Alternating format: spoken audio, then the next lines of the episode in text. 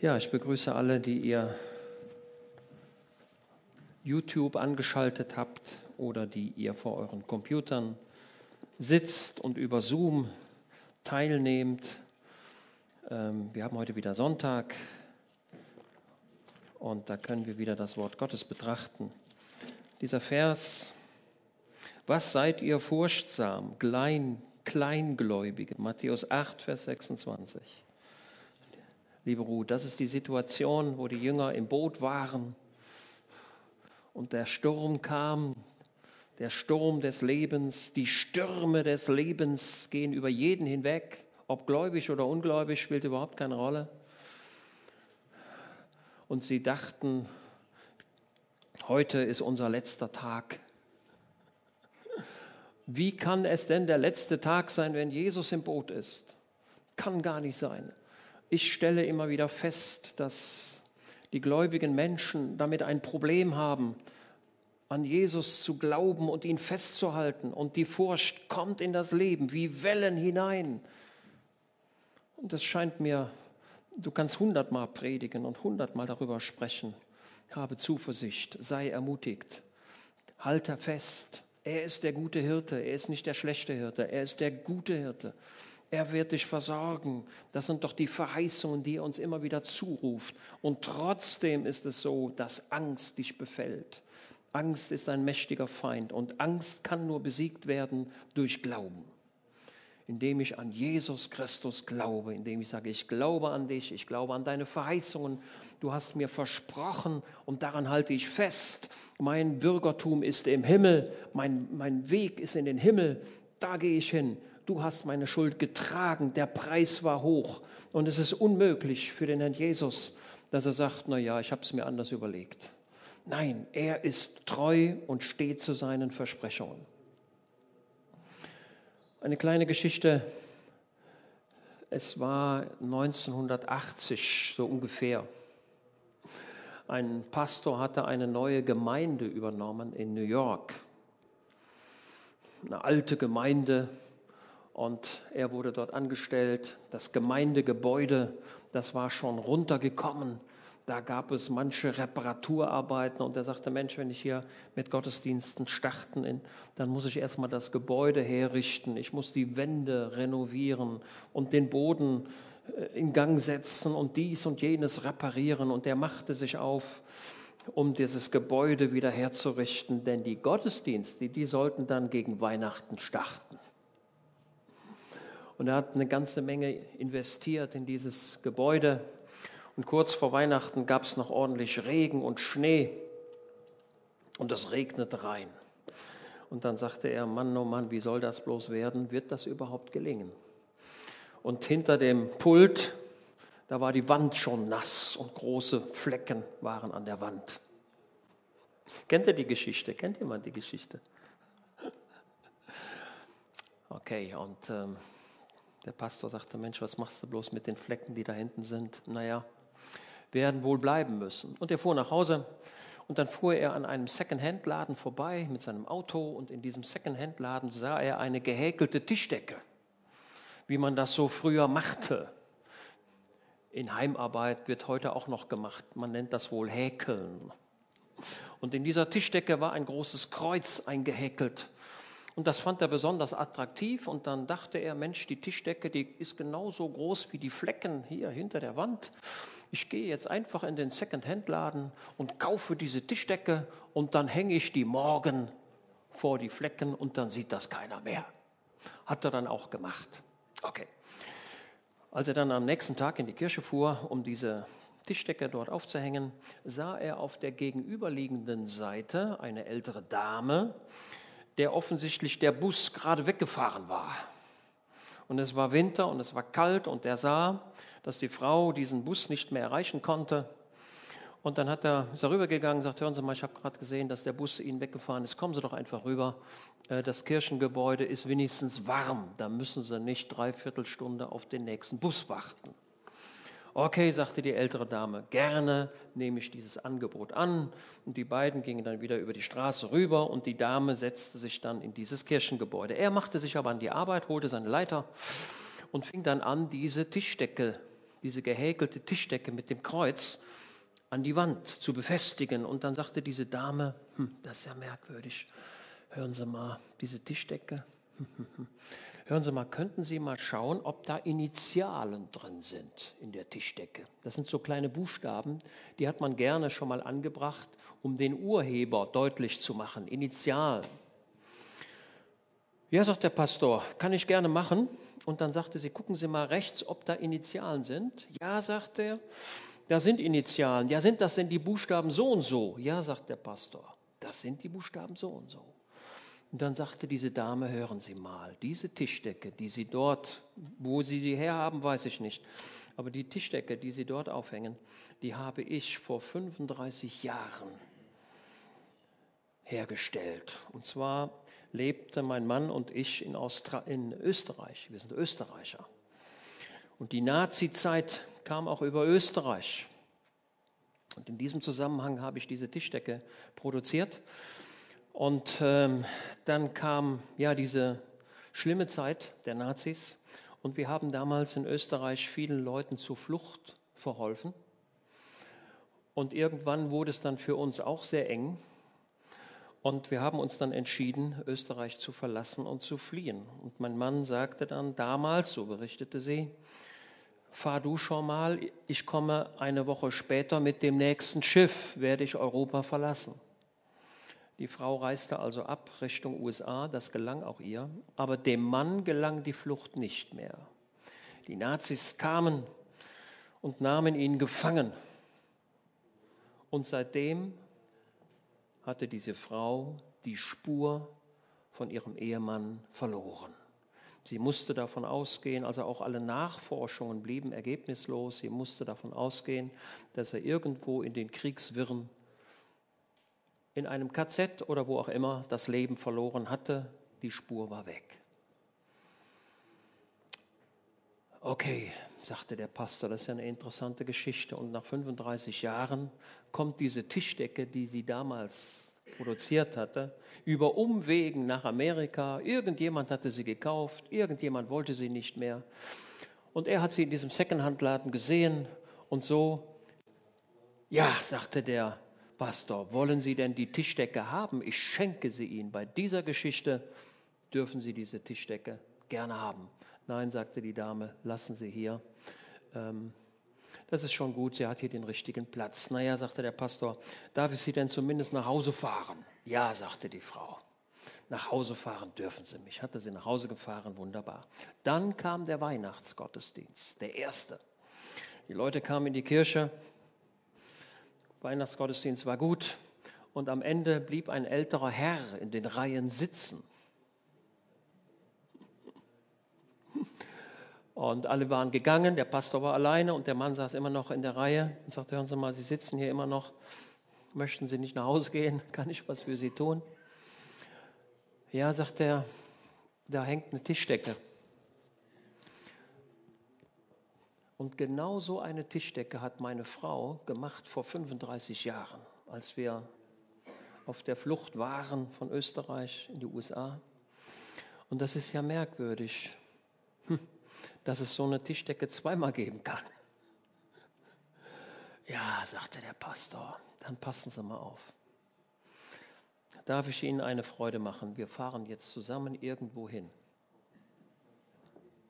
Er kannte ja die Adresse von gestern. Dann lud er diesen Mann ein. Dann fuhr er zu dieser Adresse, ging mit diesem schon älteren Herrn die Treppe hoch, klingelte, die Frau kam an die Tür.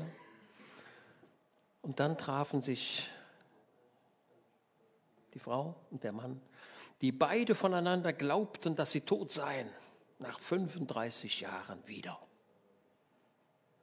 Ist das nicht eine fantastische Geschichte? So sind die Wege Gottes. Möglicherweise hat sie nicht umsonst dieses große Kreuz in ihre Tischdecke eingewebt es ist oft so, dass, dass viele Jahre in unserem Leben vergehen, bis wir Dinge erkennen, wieso und warum. Also ich möchte euch ermuntern, ähm, bleibt fest im Glauben, auch wenn eure Wünsche sich nicht immer sofort erfüllen oder wenn du an Gott verzweifelst, und das kommt ja oft vor, indem du sagst, ich habe dafür gebetet und ich habe dafür gefastet und nochmal gebetet und nochmal und nochmal und nochmal. Und ich habe im Grunde alles getan, was man tun muss und nichts ist passiert. Und darüber kann man in den Zweifel kommen. Darüber kann, kann man zu der Erkenntnis kommen, oh Gott, du hast dem Gebet die Verheißung gegeben, bei anderen schon, aber bei mir nicht. Offensichtlich funktioniert es bei mir nicht. Und gerade an dieser Stelle möchte ich dich bitten und ermuntern, nein, durch das Gebet werden Dinge im Himmel in Gang gesetzt. Gott sieht das, Gott hört das. Und oft ist es so, dass Gebetserhörungen erst nach dem, nach dem eigenen Tod ins Leben kommen. Ja? Also nicht jedes Gebet, das du betest, wird real zu deinen Lebenszeiten, sondern es kann sich auch später erfüllen. Ich möchte sogar sagen, das kommt sehr oft so vor. Deswegen geben wir nicht auf, für unsere Kinder zu beten und zu bitten.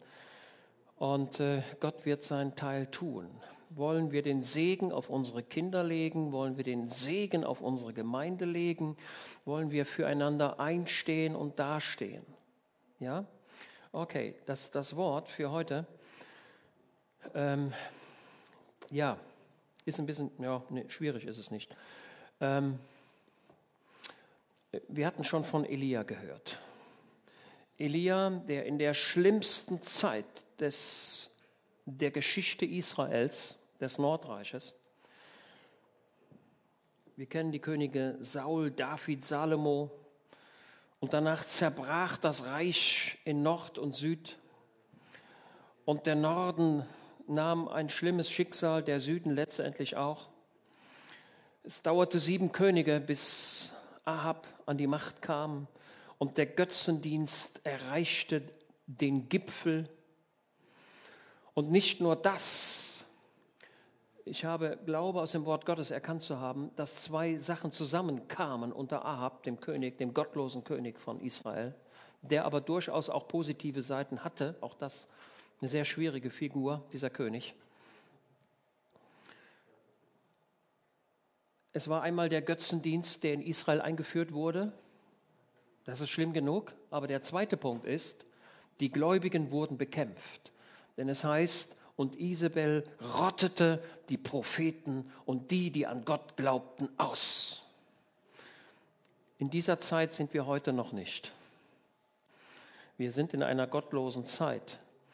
Aber ich kann im Moment noch, noch nicht so erkennen, dass die Gläubigen, die an Jesus Christus gläubigen, so verfolgt werden würden, wie es zu Zeiten Ahabs war. Das könnte noch kommen. Und in dieser Zeit der größten Gottlosigkeit, in dieser Zeit, wo das, ich drücke es mal so aus, neutestamentlich, wo das Christentum bekämpft wurde wie nie, da trat Elia auf, furchtlos, trat er dem König entgegen. Und er sagte, es wird nicht regnen in Israel, es sei denn auf mein Wort hin. Und damit griff er wen an? Den Baal. Was war der Baal für ein Gott? Was war, was, was war seine Eigenschaft? Was war das für ein, ein Gott? Wo hatte dieser Gott offensichtlich Macht?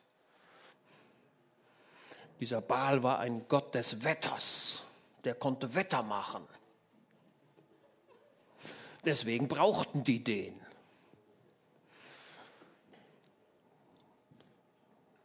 Im Frühling brauchen wir Sonne, Wärme, Regen. Ne? All das brauchen wir. Aber Elia trat diesem Baalsdienst entgegen und sagte, es gibt nur einen, der das Wetter machen kann. Und das ist nicht Baal, auf den ihr vertraut, sondern das ist der Gott, der Himmel und Erde gemacht hat. Merken wir, es war ein Frontalangriff des Elia indem er sagte, den Baal, an den ihr glaubt, von dem ihr glaubt, dass er Macht hat, er hat keine Macht.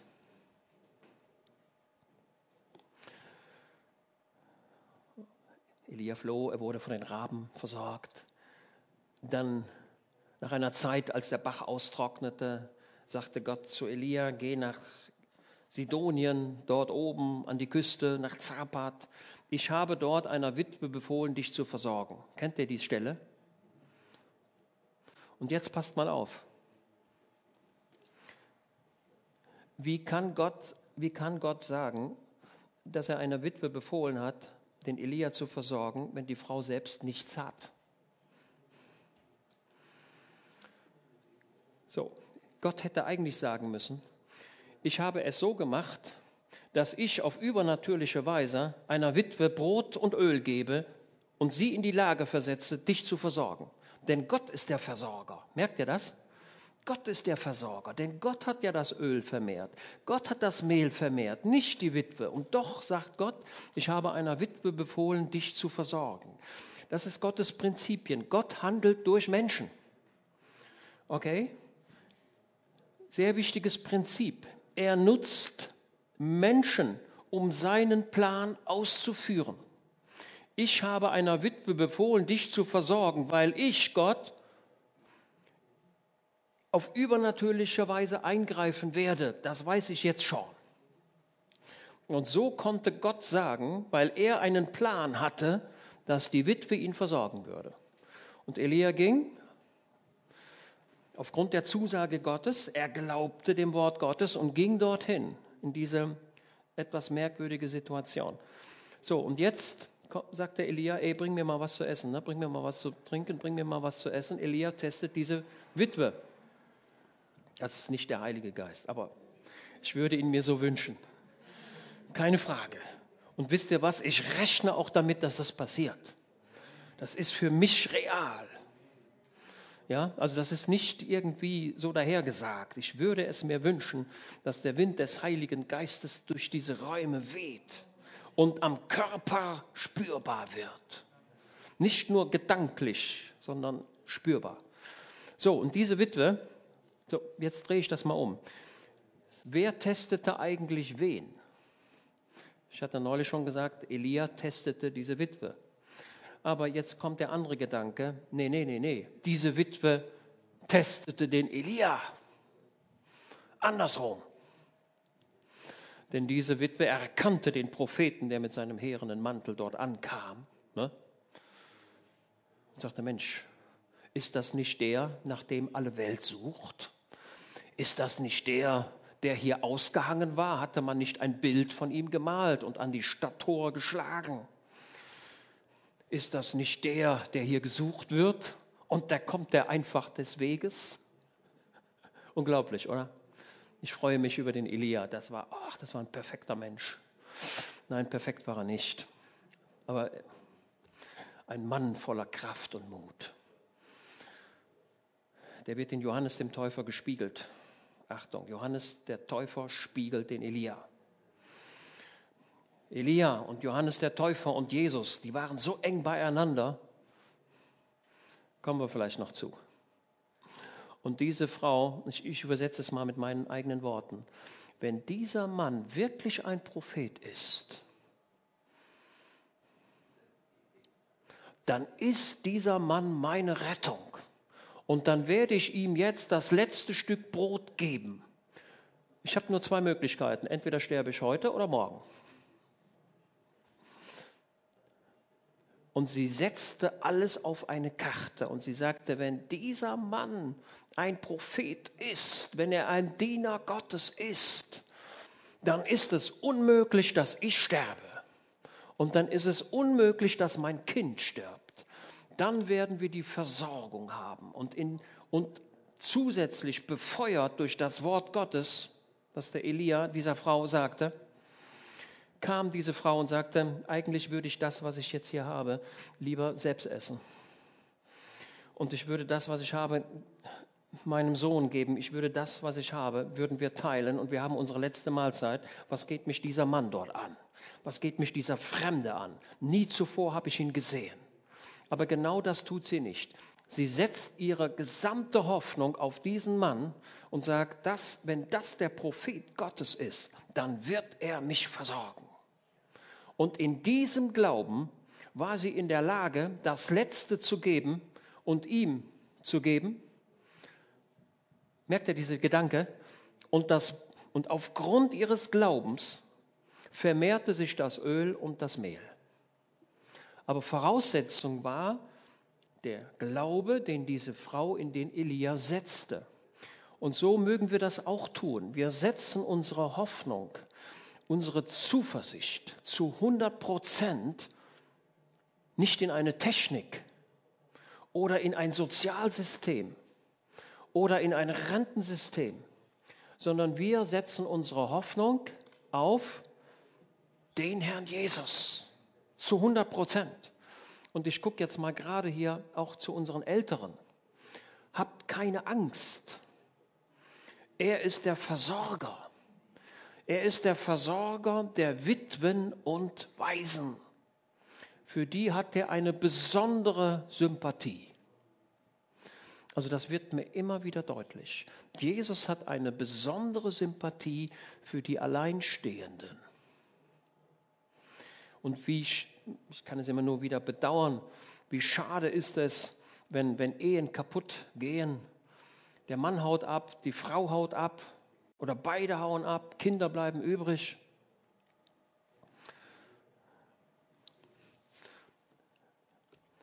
Da ist ein Ehepaar, die wollten sich scheiden lassen, haben sich aber dann doch nicht scheiden lassen. Und auf die Frage, warum habt ihr euch denn nicht scheiden lassen? War die Antwort, ja, keiner wollte die Kinder. Weil keiner die Kinder wollte, sind sie zusammengeblieben. Unglaublich, oder? Also Jesus sorgt sich um die alleinerziehenden Väter, um die alleinerziehenden Mütter. Ich gucke mal gerade jetzt zu dir. Und er sorgt sich auch um die Alten. Ihr seid versorgt, habt mal keine Angst. Und so vermehrte sich in jenem Haus das Öl und das Mehl auf übernatürliche Weise.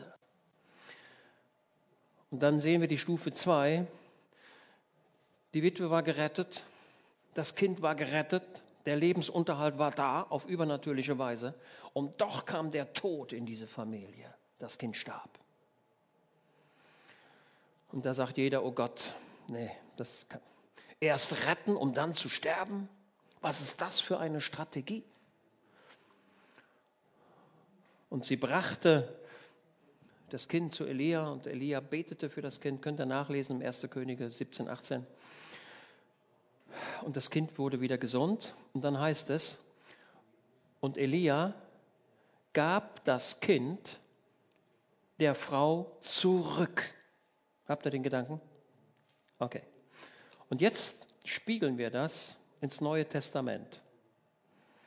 Denn da haben wir eine gleichgelagerte Situation. Achtung, eine gleichgelagerte Situation haben wir im Neuen Testament. Und jetzt dürft ihr mal überlegen, was meine ich wohl? Welche gleichgelagerte Situation könnt ihr eigentlich schnell herausfinden?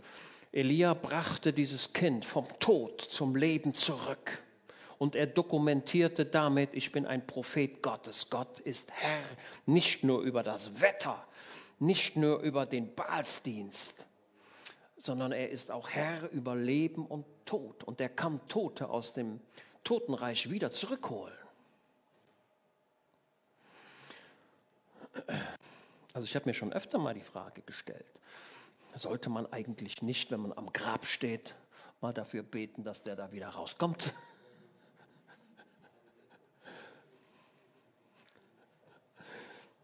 Okay, der Petrus hat gut gelernt vom Herrn Jesus. Es gibt im Neuen Testament drei Leute, die vom Tod zurückkamen.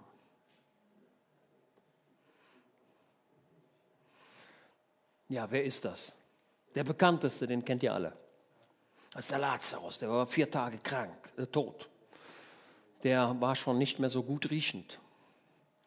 Der kam da eingeschlossen in seinen Gewändern, eingehüllt mit seinen, mit seinen mit seinen Tüchern kam der da raus. Ne? Wie der gegangen ist, weiß ich nicht. Wickel deine Füße ein und dann geh mal. Kannst du gar nicht. Ja, möglicherweise ist der geschwebt, oder? Ich weiß es nicht. Der kam da einfach raus. Das ist der bekannteste, der Lazarus. Und dann haben wir noch ein kleines Mädchen, das tot war. Und der Vater war wer? Der, der Jairo, wo ist der Ja- Jairo? Da hinten ist er. Ich sage immer Jairo, der Jairo, der, der Jairus, das Töchterlein des Jairus. Und wer ist der dritte Mensch? Ja, das war bei, das war bei Paulus. Der ist aus dem Fenster gefallen, der Eutychus. Jo, den gibt es auch noch.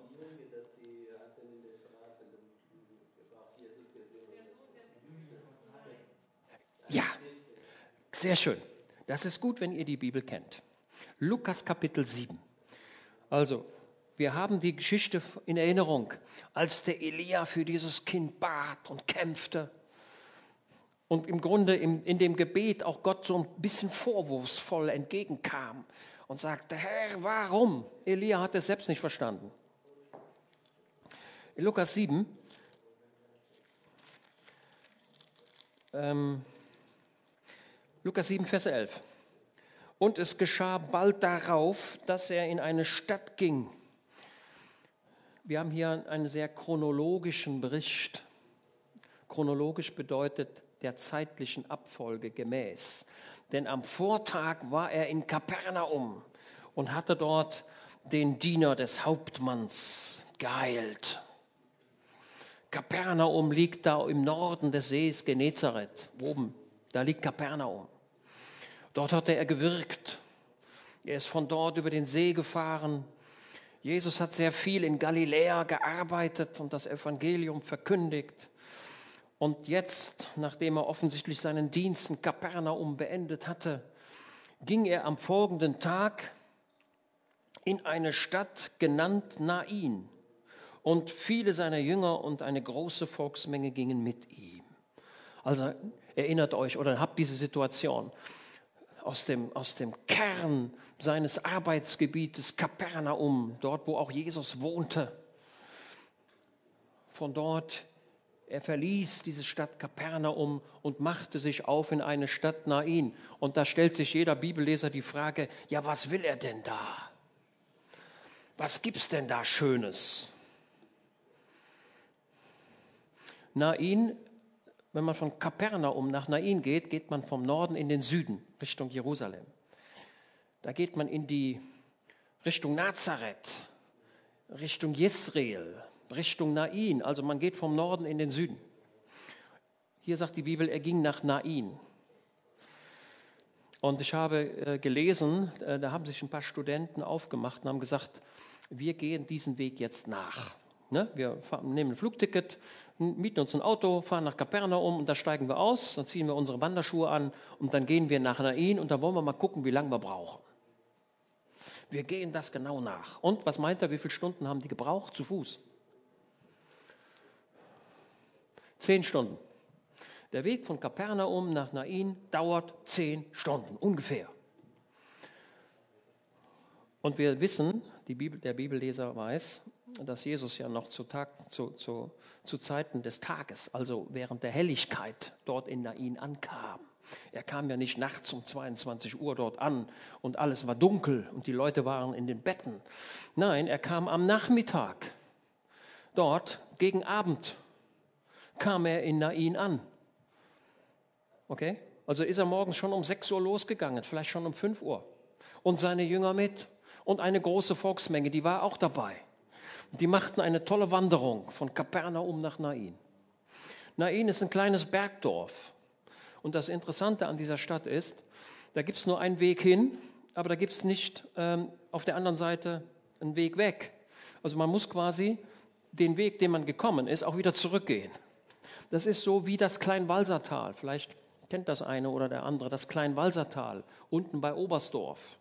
Da kannst du rein, aber dann sind die Berge und dann Schluss. Und dann, wenn du da wieder weg willst, dann musst du da wieder, da wo du hergekommen bist, da musst du auch wieder raus. Und so war das bei Nain auch. Und das zeigt mir, dass Jesus einen Plan hatte. Ich gehe jetzt dorthin und dort werde ich etwas tun. Das war sein Ansinnen von Anfang an. Kann mir vorstellen, dass die Jünger gesagt haben, ey, was sollen wir denn in Nain? Was ist denn da los? Und die Leute, die anderen werden auch gesprochen haben, sagen, Mensch, wo will Jesus, wo will Jesus uns wohl heute hinführen? Aber sie begeben sich in dieses Bergdorf, das in Jesrael liegt, in die Nähe, wo Elia auch gewirkt hat. Das ist quasi identisch. Nazareth ist auch nicht so weit weg von dieser Gegend. Als er sich aber dem Tor der Stadt näherte, nach zehn Stunden Fußmarsch schätze ich mal die Zeit so auf 16 Uhr. 17 Uhr vielleicht. Siehe, da wurde ein Toter herausgetragen. Beerdigungen fanden in Israel immer am Abend statt. Und Beerdigungen fanden nie innerhalb der Stadt statt, sondern immer wo? Außerhalb. Ne? Die Friedhöfe waren immer draußen. Wo wurde Herr Jesus geboren? In einer Höhle, hatten wir am neulich gehört. In einer Höhle, ne? außerhalb Bethlehems. Zwar in Bethlehem zugehörig, aber außerhalb. Und die, der Engel sagte zu den Hirten, ihr werdet ein Kind finden, wie in Windeln gewickelt, in einer Krippe liegend. Und ein paar Verse weiter heißt es dann, und die Jünger gingen hin, äh, die, die Hirten gingen hin und fanden ein Kind in Winden gewickelt, in einer Krippe liegend. Ne? Da würde jeder Sprachwissenschaftler sagen, naja, so wichtig ist das auch nicht oben schon mal gesagt und zwei Verse wird das dann wiederholt. Diese Krippe oder das, was ihr, ihr stellt euch vielleicht eine Krippe so vor, wie ihr es in den Bauernhöfen habt, wo der Bauer sein Heu reinwirft, sodass das Vieh aus diesem, aus diesem Gestell das Heu herausziehen kann, sodass das Heu nicht unbedingt auf die Erde fällt. Das ist eine Krippe. Oder wir finden es auch hier bei uns in der Eifel, in den Wäldern, jetzt im Winter, wenn die Hirsche und das, die Rehe noch ein bisschen Fressbares finden sollen, dann bringt der Förster schon mal in, einen, in eine Raufe, in, einen, in eine Krippe Heu, damit das Wild überleben kann. Aber diese Krippe, die wurde genutzt von den Hirten. Wenn die Hirten jetzt ihre Tiere nach Jerusalem ablieferten, weil sie dort als Opfertiere verwendet werden sollten, dann war Voraussetzung was? Das Tier musste unfehlbar sein. Und deswegen haben sie die Tiere untersucht. Wie sieht es aus mit den Ohren, mit den Beinen? Gibt es da Verletzungen? Ist das Tier geeignet, in Jerusalem geopfert zu werden? Denn wenn sie dann feststellten, nein, dann war ihr Lohn dahin. Also hatten sie ein großes Interesse daran, dass die Tiere, die sie behüteten, dass jedes Tier sein Geld brachte.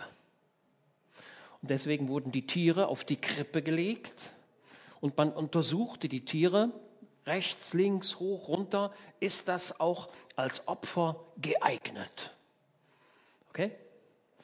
Und als, als der Engel sagte, ihr werdet ein Kind finden, in einer Krippe liegend, dann bringt der Engel damit zum Ausdruck, dieses Kind hier würde als Opfer herhalten müssen.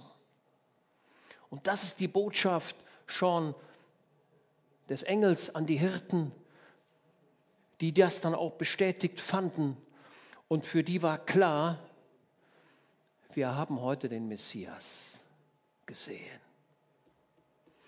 Wir haben nicht nur ein Kind gesehen, wir haben Gott gesehen der die Menschen besucht hat heute. Er ist das Opfer, auf das wir seit vielen tausend Jahren warten. Okay, das ist die Botschaft. Jesus ist das Opferlamm. Das hatten sie verstanden. Im Übrigen, der Johannes, der taucht ja dann auch bald auf, der Johannes der Täufer. Und das war natürlich ein Trompetenstoß in die Geschichte hinein. Denn Gott hatte geschwiegen. Wie viele Jahre hatte Gott geschwiegen? Ich schätze das Schweigen Gottes auf ungefähr 500 Jahre. Denn Malachi war der letzte Prophet, Malachi und Zachariah. Danach kam nichts mehr. Eine Zeit des Schweigens. Und Elia war schon wie viele Jahre nicht mehr da? Wer weiß das so ungefähr?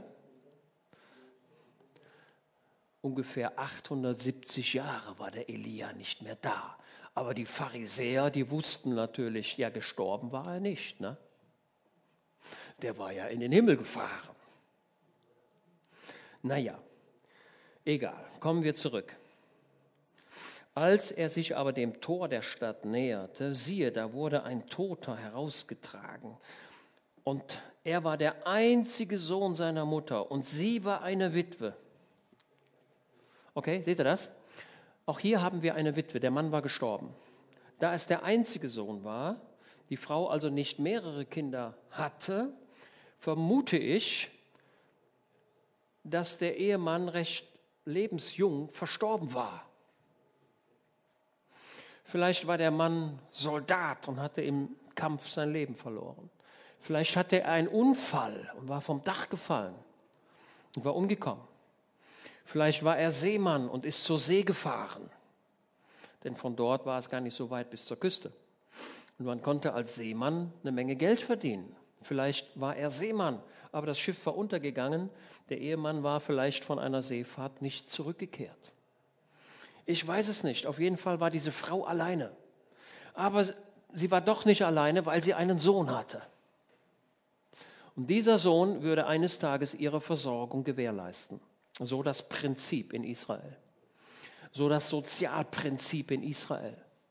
Keiner muss am Ende alleine dastehen. Das Sozialsystem greift.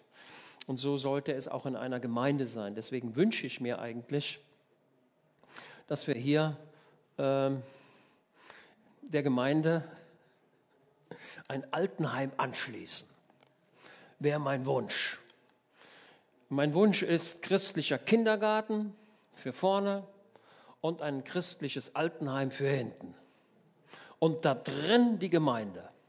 Also stellt euch ein großes Gebäude vor, in der Mitte die Kirche, hier der Kindergarten und auf der anderen Seite das Altenheim. Perfekt. Das ist eigentlich mein Wunsch. Und ich habe immer gesagt, oh Gott, du musst mir einmal einen schicken, der mal ein paar Millionen mitbringt aber ist bis heute nicht passiert.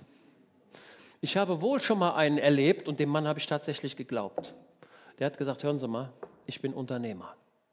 Ich habe mein Unternehmen beendet. Ich gehe in Rente. Ich will nicht mehr. Ich habe ein riesiges Vermögen und ich weiß nicht, was ich mit dem Geld machen soll. Ich möchte Ihnen als Gemeinde einen richtig großen Betrag überweisen machen Sie damit, was Sie wollen. Das hat er, hat er mir gesagt.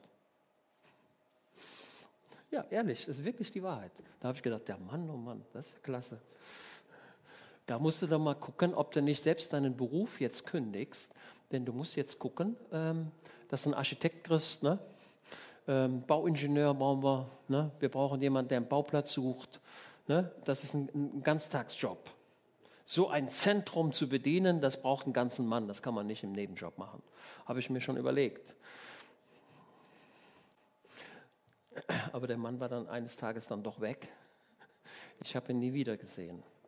Okay, trotzdem habe ich die Hoffnung. Und es könnte ja sein, dass wenn ich nicht mehr da bin, trotzdem sowas passiert, oder? Also das war jetzt mein Traum, mein Wunsch. Und wir dürfen Wünsche haben. Wir dürfen Träume haben. Und es wäre sehr schade, wenn wir keine Träume mehr haben, denn dann sind wir tot. Aber vielleicht realisiert sich ja das doch noch. Ne? ich war jetzt im Baumarkt, das heißt vor Corona war ich im Baumarkt und dann gab mir die Dame standardmäßig an der Kasse so ein Weihnachtslos. Ne, wenn du dann bei uns in Rötchen oder in Simmerath, wenn du da ins Geschäft gingst, hast was gekauft, hast du so ein Weihnachtslos bekommen. Und der Gewinner, der bekommt ein Auto. Und gestern habe ich meine Weihnachtslose gefunden im Auto, die hatte ich da hingelegt. Aber ich habe nichts gewonnen. Schade. Vielleicht nächstes Jahr. Okay. So. Der Ehemann gestorben. Der Ehemann weg. Sie war eine Witwe. Der Tod hatte in diese Familie eingegriffen. Und jetzt das Kind auch noch. Und damit brach ihre Versorgung komplett weg. Alle ihre Hoffnungen waren am Ende. Und sie sagte, Kann es einen Gott im Himmel geben, der sowas zulässt? Und wie oft höre ich solche Aussagen? Kann es einen Gott im Himmel geben, wenn das und das passiert? Aber die Geschichte ist ja noch nicht zu Ende, ne?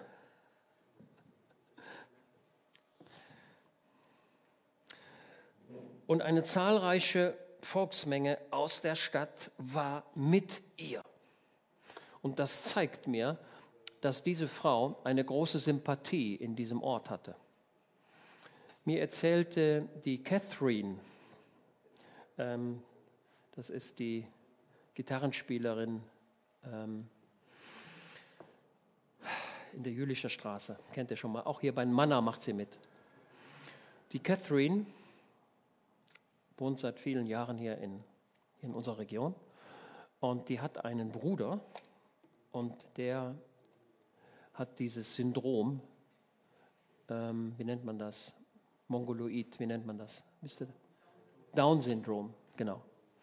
Und der, ihr Bruder, der wohnt, und wenn ich mich recht erinnere, ist das sogar ihr Zwillingsbruder, der wohnt in England. Und dieser Junge, ja jetzt auch schon ein älterer Mann oder ist jetzt gestorben, aber dieser, dieser Junge hatte eine große Sympathie in dem Ort, wo er wohnte. Und als die Ortschaft hörte, dass er gestorben sei, hat die ganze, die, ganze, die ganze Straße, in der er wohnte, also dieser Stadtviertel, wo er wohnte, die haben alle ihre Geschäfte geschlossen und sind zur Beerdigung gegangen. Weil sie sagten, dieser Junge, der ja behindert war, der hat uns aber über 30, 40, 50 Jahre letztendlich doch viel Freude bereitet, weil er fröhlich war. Und deswegen hat die ganz, das ganze Stadtviertel Anteil genommen und gesagt, da gehen wir mit zur Beerdigung. Da erweisen wir die letzte Ehre. Und so war das hier auch. Die ganze Stadt, wie heißt es hier im Text? Eine zahlreiche Volksmenge aus der Stadt war mit ihr. Offensichtlich hatte diese Frau große Sympathie und das Kind auch. Und da stellt man sich die Frage, ja, wenn, wenn, wenn wir da so, so Leute haben, so gute Leute, warum müssen die so früh sterben? Warum hat Gott das zugelassen? So, und jetzt merkt ihr, deswegen war der Herr Jesus nach Nain gekommen, wegen dieses, wegen diesen Falles, glaube ich. Wegen, diesen, wegen dieses Falles machte sich der Herr Jesus zehn Stunden auf die Socken, um dorthin zu gehen. Und eine ganze Menge Leute waren dabei. Und er kommt rechtzeitig. Er kommt nicht zu spät. Jetzt werdet ihr sagen können, naja, hätte der Herr Jesus nicht einen Tag früher kommen können, dann hätte der Junge ja noch gelebt, dann hätte er ihn ja heilen können, dann wäre er erst gar nicht gestorben. Ja, ich verstehe diesen Gedanken. Aber hier erweist sich der Herr Jesus noch als, nicht nur als Heiler von Krankheit, sondern er erweist sich als Herr über den Tod und er dokumentiert damit seine Messias-Eigenschaft. Und so kommen diese zwei Zügen. Die eine sind fröhlich und die andere, also ich kann mir vorstellen, dass die Jünger und die Leute, die bei Jesus waren, die haben gesagt, Mensch, zehn Stunden, was esse ich heute Abend? In welche Gaststube gehen wir heute Abend? Und der eine hat gesagt, Mensch, ich trinke heute Abend ein Liter Bier. Der andere gesagt, nein, ich trinke zwei Liter frisches Wasser. Und der andere hat gesagt, nee, ich trinke einen Krug Wein und esse dazu Bratkartoffeln oder was auch immer.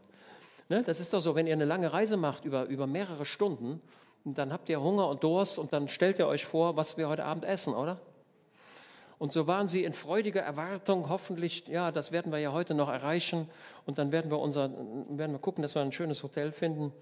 Äh, und dann werden wir uns was Schönes zu essen bestellen und dann werden wir mal gucken, wie es weitergeht. Das war so die Idee der Jünger, glaube ich zumindest. Und dann kommen sie dort fröhlich und sagen, Mensch, die Stadt ist nicht mehr weit, noch fünf Minuten sind wir da, wir können das, Stadttor, das Stadttor schon sehen. Und sie gehen näher und da sehen sie, dass sie gar nicht in die Stadt rein können, weil da zu viele Leute rausgehen. Ne? Merkt ihr das? Zwei Truppen. Die einen kommen aus der Stadt raus voller Trauer und die anderen wollen in die Stadt rein voller Erwartungen. Und diese beiden Gruppen treffen sich dort am Stadttor. Und als der Herr sie sah, äh, hier für die Bibelkundigen, Hier heißt es nicht, und als Jesus sie sah, sondern Lukas verändert die Ansprache. Und als der Herr sie sah, als wenn der Lukas andeuten möchte, ey, passt mal auf, jetzt kommt noch was. Als der Herr sie sah. So, jetzt, Achtung, jetzt die Botschaft für dich persönlich. Jesus sieht dich. Tadeusz, Jesus sieht dich. Tante Anneliese, Jesus sieht dich. Wen sah er? Die Witwe. Ne? Nochmal, wie heißt es da? Und als der Herr sie sah, es gibt eine, eine Frau im Alten Testament,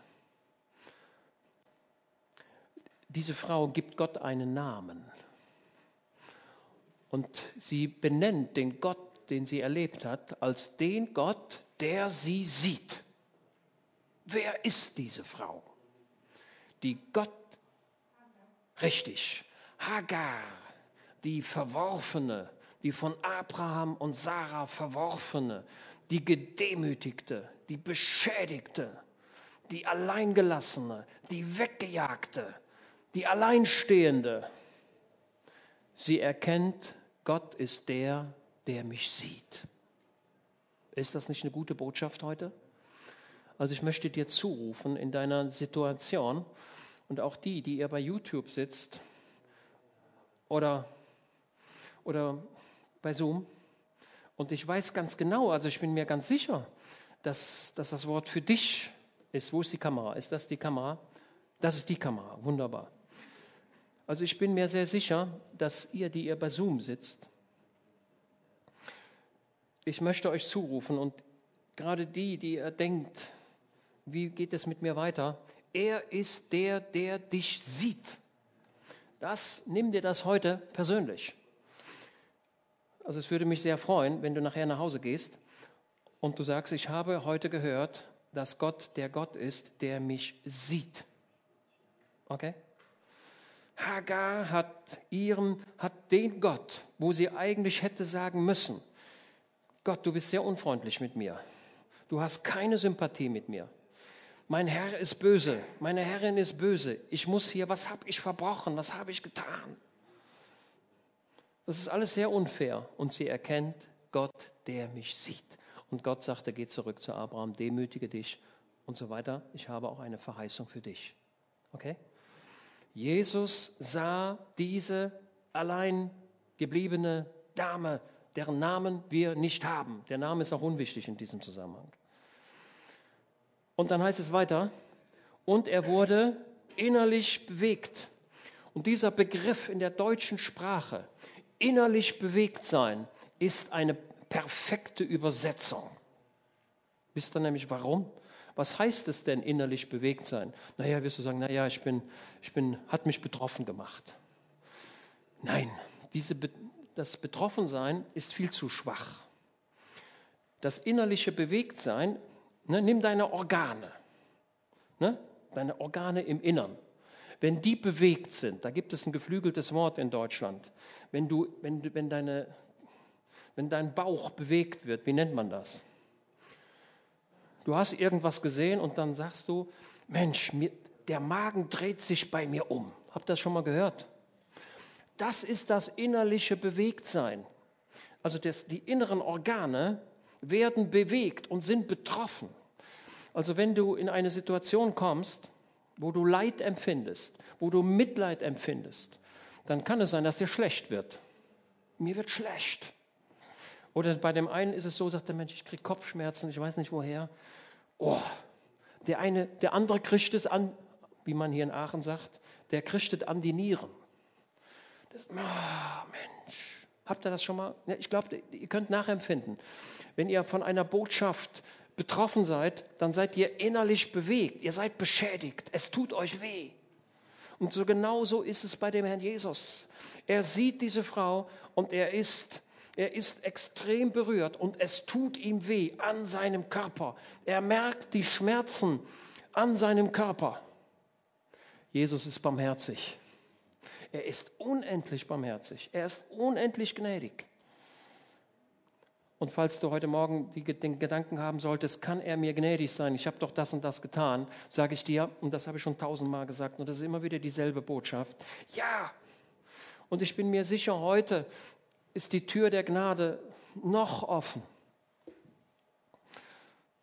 Also ich habe keine andere Erkenntnis als, als die. Und wenn es nächste Woche noch so ist, werde ich das auch wieder sagen.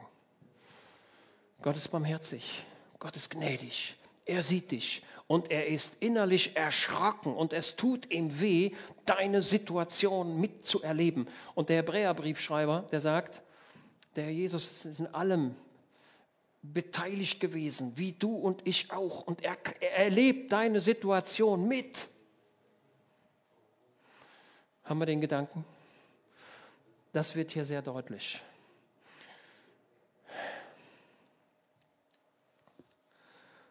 Über, so.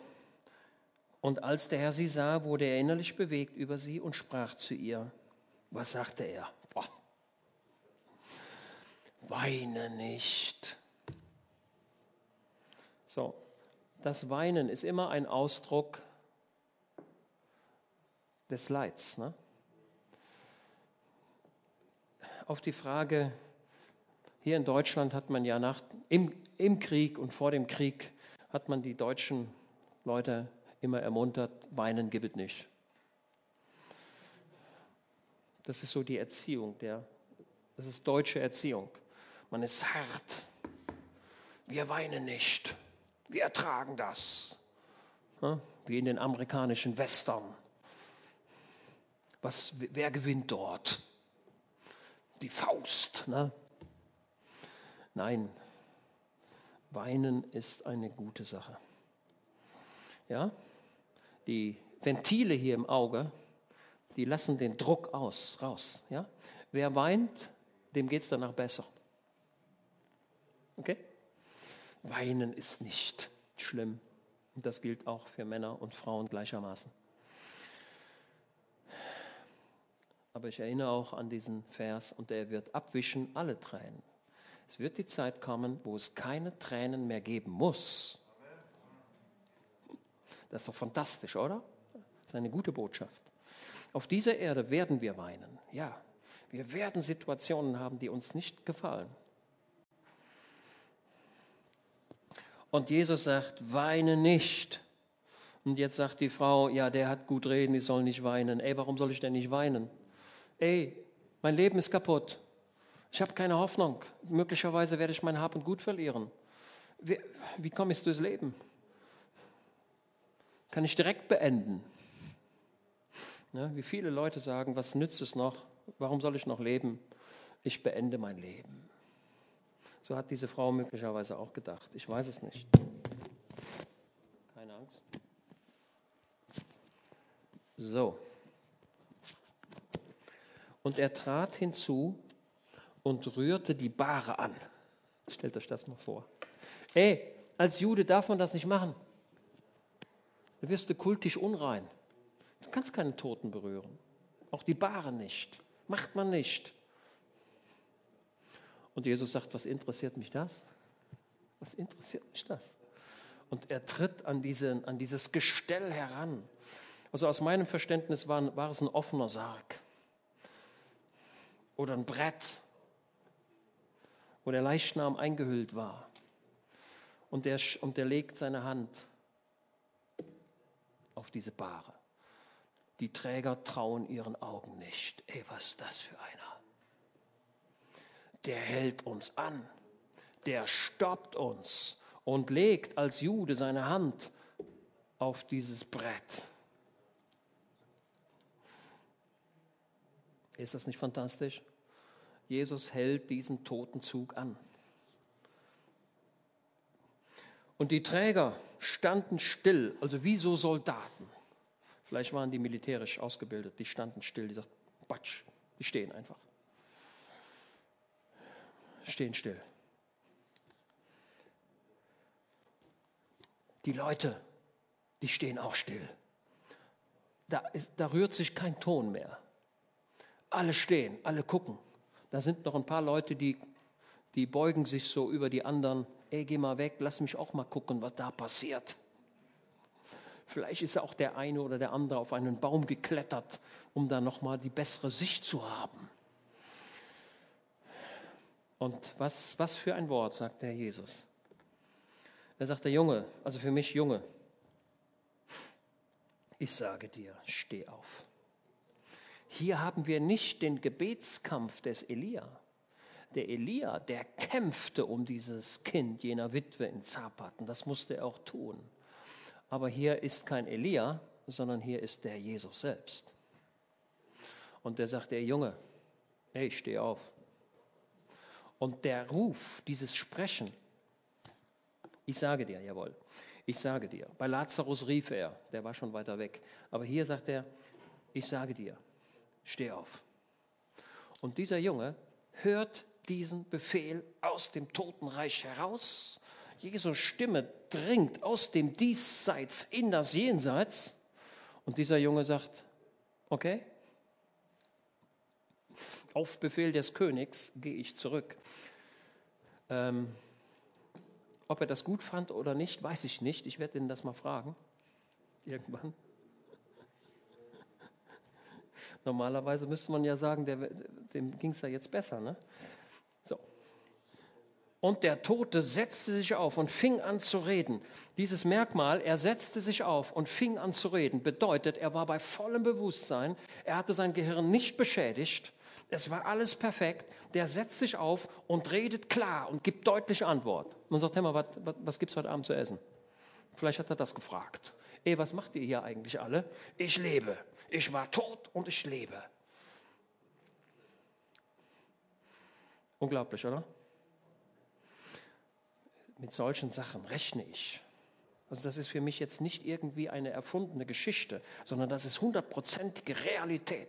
Und die ist so passiert, wie sie hier steht. Und da bin ich mir so sicher, also ich bin, ich bin mir nicht 99,9 Prozent sicher, sondern ich bin mir 100 Prozent sicher. Ich habe hundertprozentige Gewissheit, dass das genau so war. Und jetzt pass mal auf, wir sind noch nicht, noch nicht am Ende. Und, und so weiter. So. Ähm, so, so, jetzt Achtung. Und der Tote setzte sich auf und fing an zu reden. Und jetzt kommt ein Vers, den wir schon kennen. Und er gab das Kind wem? Seiner Mutter. Genau wie Elia dieses Kind der Mutter zurückgab, so gibt der Herr Jesus dieses Kind der Mutter zurück und sagt, ey, pass mal auf, ich gebe dir dieses Kind zurück, weil ich Gott im Himmel bin. Und dieses Kind wird dich versorgen. Das Kind wurde nicht zum Evangelisten wurde nicht zum Prediger. Denn das Kind hätte ja sagen können, Mensch, ich werde jetzt hier der größte Evangelist für diese Gegend, denn ich bin der Einzige, der vom Tod zurückgekommen ist, zumindest in dieser Region. Denn der Letzte, der zurückgekommen ist, das war bei Elisa. Das war auch 800 Jahre davor. Dazwischen war nichts mehr. Die, die, der, Jesus gab dieses Kind an die Mutter zurück und sagte, liebes Kind, ich habe dich vom Toten zurückgeholt. Und deine Aufgabe, die ich dir jetzt gebe, ist nicht das Evangelium zu verkündigen oder hier der große Evangelist für diese Region zu werden, sondern meine Aufgabe, mein Auftrag an dich ist, du mögest bitte deine Familie versorgen. Das war der Auftrag des Herrn Jesus an dieses Kind. Also nicht jeder wird zum Evangelisten. Ja? Als, Achtung, jetzt kommt noch ein wichtiger Gedanke. Als der Elia den Elisa berief, sagte Elisa, er warf seinen Mantel um den Elisa und sagt, komm und so weiter. Und der Elisa ist ja dann auch mitgegangen. Und für den Elisa war klar, ich, Elisa, werde der Nachfolger des Elia. Hat also alles zu Hause zurückgelassen und dann heißt es, und Elisa wurde sein Diener. Habt ihr das? Das ist biblisch. Der Elia hat nicht gesagt, hör mal, Elisa, äh, pass mal auf, du bist ja mein Nachfolger und äh, wir gehen jetzt erstmal nach Jerusalem und dann buche ich für, die, für dich erstmal so ein Management-Seminar und dann buche ich mal so ein Führungsseminar, weil du sollst ja Führungsqualitäten bekommen und dann buche ich mal dieses Seminar noch und das, damit du schnell ein Leiter wirst. Alles Unsinn. Alles Unsinn. Der richtige Weg ist, erstmal Diener werden. Das ist der Weg, den ich aus der Bibel erkannt habe. Und dann heißt es später, ist das nicht der, der Wasser in die Hände des Elia goss? wenn der Elia sagt, ey, meine Hände sind, meine Hände sind so, ne, vom Essen. Das hat der Elisa gesehen und dann ist er losgerannt, hat Wasser geholt, damit er sich die Hände waschen konnte. Das war der Dienst des Elisa. Und dieser Dienst, den er als Diener tat, versetzte ihn später in die Lage, zum Nachfolger des Elia zu werden. Seht ihr die Prinzipien Gottes? Wer im Reich Gottes sagt, ich will was werden, dem rate ich, okay, dann fang an zu dienen. Und da ist dir keine Aufgabe zu klein. Also ich muss mich immer wundern, wenn dann immer irgendwie zu solchen, zu, oder jemand sagt, du musst zu so einem Seminar gehen, wir müssen deine Gaben feststellen, wir machen mal einen Gabentest. Hat der Elia nicht gemacht. Er hat gesagt, ey, komm mit. Ähm, und der hat ihm gedient und alles, was der Elisa brauchte, das hat er schon bekommen. Das ist meine Überzeugung. Okay, so. Und jetzt kommt noch folgender Vers. Aber Achtung, achtet auf diesen Vers. Aber, nochmal, das ist der Vers 16. Alle aber ergriff Furcht und sie verherrlichten Gott und sprachen, ein großer Prophet ist unter uns erweckt worden und Gott hat sein Volk besucht. Und diese Rede über ihn ging aus in ganz Judäa und in der ganzen Umgegend. Ein großer Prophet und sie assoziierten, also sie verbanden gedanklich das, was hier passiert war, natürlich mit Elia. Und sie sagten, der Elia ist da, ein großer Prophet ist da. Und ich gehe noch einen Schritt weiter. Der Christus ist da.